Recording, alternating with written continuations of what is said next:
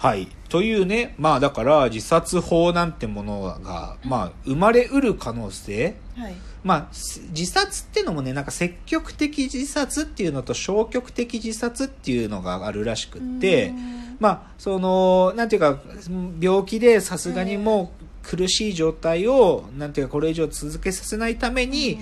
まあ、延命治療をやめるとかじゃなくて、少しそのか、もう薬でっていうのを認めてる国とかもあるっていうから、まあ、別に考えられてこなかったテーマではないとは思うんだけどでもまあそういうのを、まあでも物語の中で露骨に扱うんだよね。うん。と同時に、さっき言ったマガセ愛だよね。はい。で、やっぱね、なんか、うんその、まあ、とにかくね、第4話は見てほしいんですよ。第4話の、その、中学生の時に精神科医のおじに、まあ、よ要は、治療を受けるというか、はいまあ、そこの問診に来る、マガセ愛の、その、まあね、なんか、エロいんだよね。なんかねエロいのよ。うん。も描写せずともエそうそうそうロいのねそう、だから、なんかね、すごいっすよ。うんだからこれね、で僕もう気になっちゃったからう、んちょっとね、小説の方読んじゃったんですよ。あそうだったんですね。うん、小説の、まあ今だから第2部までを、第うん。2巻まで終わって、第3巻がね、一気に実はね、話がね、ガラッとも変わってるんです。まあこれ、ここまでさすがに言っちゃうともうひどいなと思うので、それは12月30から書かれるアニメの次の第3部で書かれると思うんだけど、はい。いやでもね、ちょっとこれは、どうなるかという話です。まあ、ただ、うん。でも、うん。まあ、野崎まどさん作家自身が公序良俗に反するアニメというのはねそのもうその名にたがわぬですよ、うん。本当にねすごく僕らの心ざわつかせるというか、うん。こうすごいこと考えさせてで今日ねだからちょっとまあアニメ「バービロンは」はい。まあシンプルになんていうか面白いまあ面白いんだよ、うん。面白いんだけどなんていうかこう楽しいって気持ちというよりかはやっぱり僕らを動揺させるっていう意味で面白いと。でね少しそのこのアニメが当然扱ってる主題の一個は自殺だよね、はい。で自殺っていうものと、まあ、追概念みたいなイメージでねちょっと最近流行ってる思想があって、はい。その話を少ししたいと思うんです、でそれ何かっていうとまああの反出生主義という、まあその現代思想なんかでも、はい。あの今年のワードみたいなので反出生主義っていうのが年始の方にもあったしあと11月号かな？現代思想ユユリーカの11月号にも反出生主義特集があったけどね。そううん。まあ少し反出生主義っていうのは何かっていうと、はい。説明するとまあシンプルに言っちゃうと生まれるべきではない。っていうか、うん人間はそもそも子供を産むべきではないっていうような主張をする。まあ、あのー反出生主義のな、ある意味名をこう、ブレイクさせたのが、デイビッド・ベネターっていう、あの、うん。南アフリカの学者なんだけど、はい。こいつが、まあ、言っちゃうと、生まれてくるってことは、その本人にとって常に災難であって、それゆえ子供を産むことは反道徳的な行為であり、うん。子供は産むべきでないっていうふうに今言うと。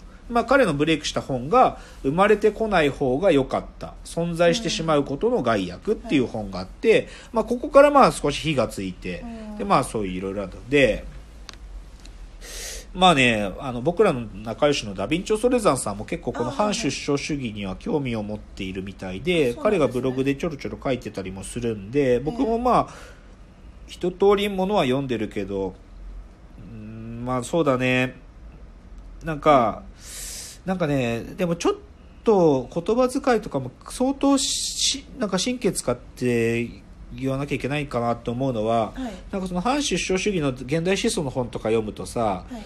その、まあ言っちゃえば親、まあ子供を産むべきではないって主張だから、はい。その親のことをね、まあ皮肉とか、まあ悪意を込めてね、うん。共産魔って呼ぶんだよね。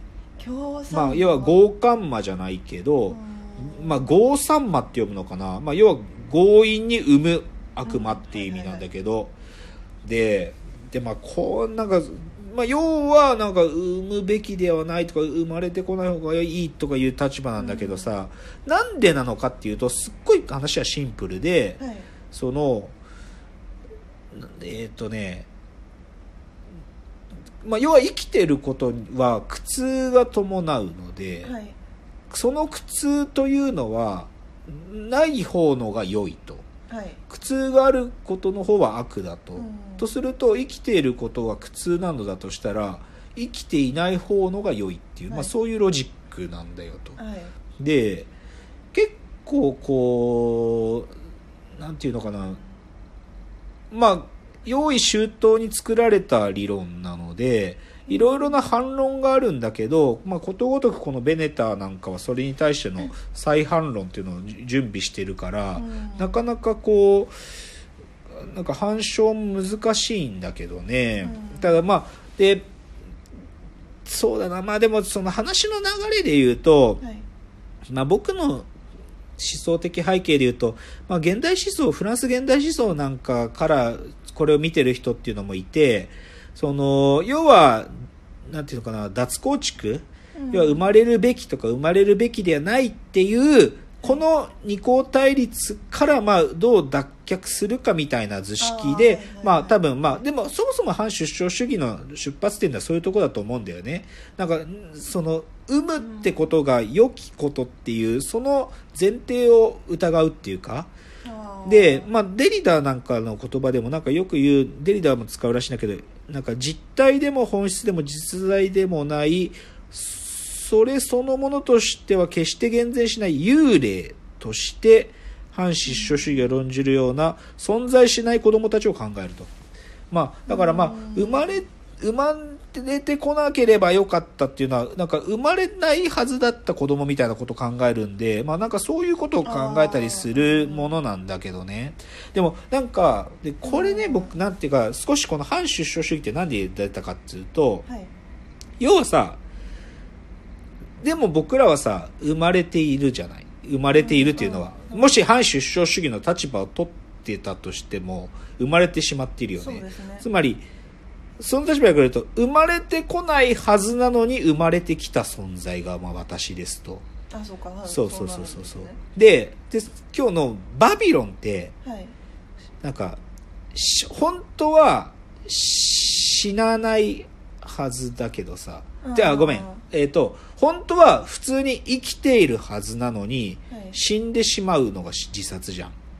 はい。だからちょっと言い方変えちゃうと自殺っていうのはさし自殺っていうことを肯定する立場の人っていうのはさ、はい。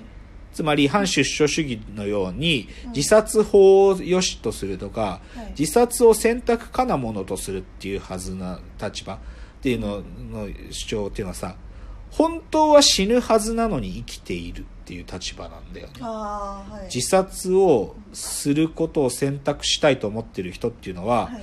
本当は自分は死ぬはずなのに生きているという立場。だからなんかちょっと対になってんだ、はい。反出生主義は生まれてこないはずなのに生まれてきた人と。で自殺っていうのは死ぬはずなのに生きていると。でうん。ででデリダの主張っていうのはでもこういう時に結局生まれてこなかった私、はい。つまり私がなんていうかそもそも両親からなんかまず存在しなかったんだとしたらっていうことを想像するんだけどそれさでもす絶対にたどり着けないじゃない。生まれてこなかった私っていうのはうん。ないんででそれをまあデリダは幽霊とか言うんだけどでだからそのなんていうのかなゆこの僕ね反出生主義とか自殺法の話でいやでねこれねちょっと議論はせ正確にやんないとううまくいかないんだけどうん。そのなんていうかなそもそもさっきから言ってるこの生まれてこなかったはずの私ってのと、なんていうかすでにもう生まれてしまって、その害悪、災悪を受けている私っていうのを比較しちゃダメだっていうことをベネタ自身も、ああの、論理の中に組み込んでるんで、はい。これうまく、あの、反論として使っちゃうまくベネタ批判はいけないんだけど、でも僕は、なんていうか別に論理的にベネタを批判したいんじゃなくて、はい気持ち的にってはい。いうか、はい。やっぱりはい。僕の心がさ、どうやっても反出生主義とか、もしくはバビロンにおける自殺法として、うん。自殺をするもしくはしても良いとする世界をうん。引き受けられないんだよ。うん。で、なん、どうやったら僕はこのバビロンでかき乱された心を、うん。そして、こうやって最近ちょっと勃興している反出生主義っていう議論を、まあ、別に、なきものにしたいわけじゃなくて、はい。で、と当然こういう議論っていうのはさ、人間の価値観っていうか多様化する価値観なんで、はい。で、しかもぜ、僕らが前提としたものをもう一回考え直すっていうのは、うん。そもそも思想はそういうことですから、で、それを相対化してみるっていうことなんで全然いいんだけど、うんなんだけど、僕個人としては、うん心がどうしても受け付けられないんだよ。うんこう承諾できない、了解できないんで、はい僕はこの自殺法とか、反出生主義という立場を。で、それをどうやったら、こう、かき乱された心をもう一回、なんか考え直せるかなってことをちょっとずっとバビロンを見始めてから思っててね。はいはい。